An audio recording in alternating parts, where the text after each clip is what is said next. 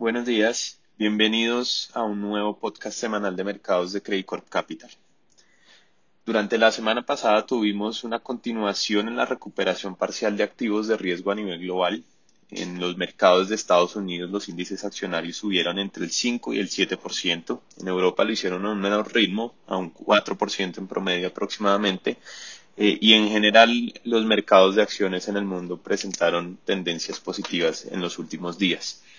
Esto a pesar de que eh, en el mercado de renta fija, de deuda soberana, las tasas de interés de negociación continuaron con una tendencia bajista, especialmente en los tesoros norteamericanos, que, eh, cuyas referencias de largo plazo se encuentran unos 40 o 45 puntos básicos por debajo del pico que se observó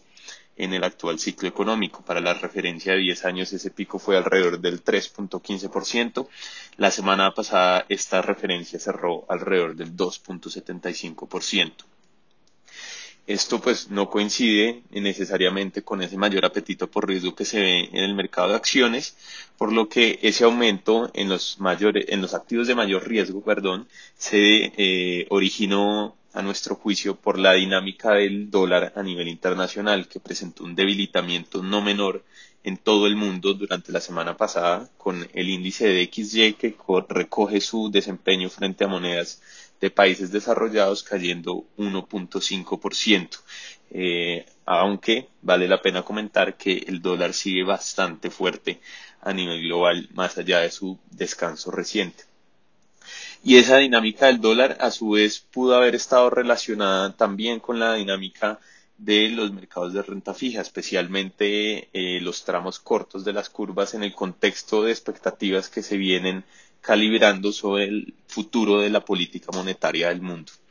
Durante las últimas semanas ya o jornadas de negociación, eh, en Estados Unidos se ha venido moderando un poco el ritmo de ajuste en la tasa de interés de referencia por parte de la Reserva Federal. Se ha visto tanto eh, en los futuros de las tasas de interés de los fondos federales, que recogen precisamente esa política monetaria, em,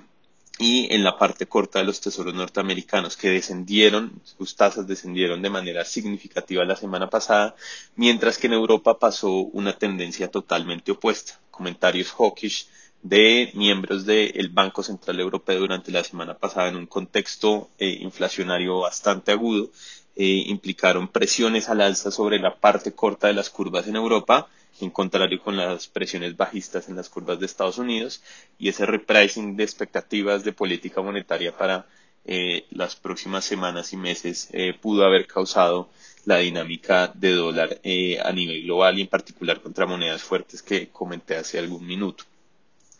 Más allá de estas dinámicas de renta fija y de lo que se estaba observando en, los índices accionarios a nivel global, eh, consideramos que este mercado sigue siendo uno de aversión al riesgo estructural eh, por diversas razones y eso se sigue eh, observando en la dinámica de los spreads de crédito en todo el mundo prácticamente, pero tal vez la tendencia más aguda se ha visto en Estados Unidos en la medida en que los bonos de las empresas o emisores en general, considerados como eh, high yield o junk, siguen incrementándose de manera significativa y lo siguieron haciendo la semana pasada y ya se superó eh, los picos de estos spreads de créditos que se observaron entre finales del 2018 y principios del, 2019, que fue el último periodo en el que la Reserva Federal de los Estados Unidos estaba eh, ajustando su política monetaria subiendo tasas de interés y disminuyendo, perdón, eh, el tamaño de su hoja de balance. Eh, esto, eh, porque vale la pena recordar, seguimos en un contexto de amplia fragilidad económica,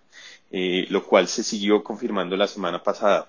La semana pasada se publicó la segunda entrega del PIB del primer trimestre de los Estados Unidos, que presentó una caída de 1.5% trimestre anualizado frente al cuarto trimestre eh, del 2021, eh, lo cual es una revisión peor a la primera entrega en la que se había em, publicado una contracción de la actividad económica en los Estados Unidos del 1.4%. Además de eso, se, fue, se observó una caída significativa en las ventas de vivienda nueva en el país norteamericano. En abril del 2022 se dio un deterioro importante en, en las dinámicas de ingreso y de gasto personal en los Estados Unidos para ese mismo mes, en la medida en que cada vez más los consumidores tienen que destinar eh, una mayor proporción de sus ingresos al pago de créditos, sino al eh, consumo de bienes y servicios y también se observó una desaceleración significativa en los indicadores de PMI tanto en Europa como en Asia, que son indicadores que recogen actividad económica en los sectores manufactureros eh, y de servicios. Creo que esa dinámica de fuerte desaceleración económica global, alta inflación que tiene repercusiones en las decisiones de política monetaria en el mundo, eh, implican que el ambiente para los mercados sigue siendo bastante complicado a pesar del rebote en activos de riesgo que se observó eh, durante la última semana y que ese ambiente complicado se sigue retratando en la dinámica de ampliación de los spreads de crédito en todo el mundo. Para la semana que está arrancando tenemos eventos importantes. el que más está causando ruido para la negociación de los mercados es em, que los líderes de la Unión Europea eh, anunciaron que llegaron a un acuerdo para la prohibición parcial de importaciones de petróleo ruso, de petróleo, petróleo ruso eh, para los próximos seis meses sería su implementación. Em, y esto es parcial eh, porque esa prohibición sería solo para las compras de petróleo de ese país que provendrían por vía marítima las que provienen por eh, oleoductos todavía serían permitidos para que no sea eh, una prohibición total. En este contexto, el petróleo está cotizando alrededor de 120 dólares por barril y en el caso del Brent, desde la semana pasada venía subiendo bastante esta materia prima a nivel global, seguramente anticipándose a la noticia que fue anunciada el día de hoy. Todavía faltan algunos detalles técnicos y la aprobación total de los 27 miembros del, bloque económico de la Unión Europea, pero eh, eso seguramente seguirá su curso en los próximos días. Para esta semana, adicionalmente, eh, eh, se comunicó que habrá una, una reunión perdón, entre el presidente de la Reserva Federal, Jerome Powell, y el presidente de los Estados Unidos, Joe Biden, para discutir el tema inflacionario de los Estados Unidos y es que ahí radica de manera importante el escenario muy complejo que tienen los bancos centrales en este momento. Ellos tienen que actuar sobre todo por la presión política que hay en todos los países del mundo, eh, por los niveles de inflación que está atravesando la economía global, eh, en un contexto de fuerte desaceleración económica y además de continua presión en los precios de las materias primas, como es el caso del petróleo que acabo de comentar por las decisiones que se tomaron en la Unión Europea. Aparte de eso, eh, para la mañana de hoy,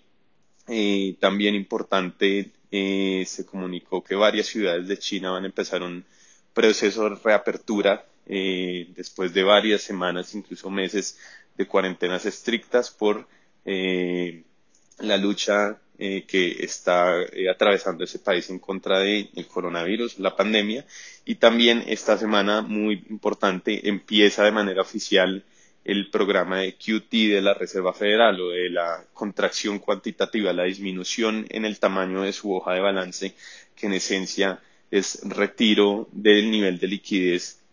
en eh, los mercados financieros internacionales, eh, lo cual implica un reto adicional eh, para los activos de riesgo y en general para los mercados financieros en agregado, en adición a todos los factores que ya he comentado en este podcast. Muchas gracias por su atención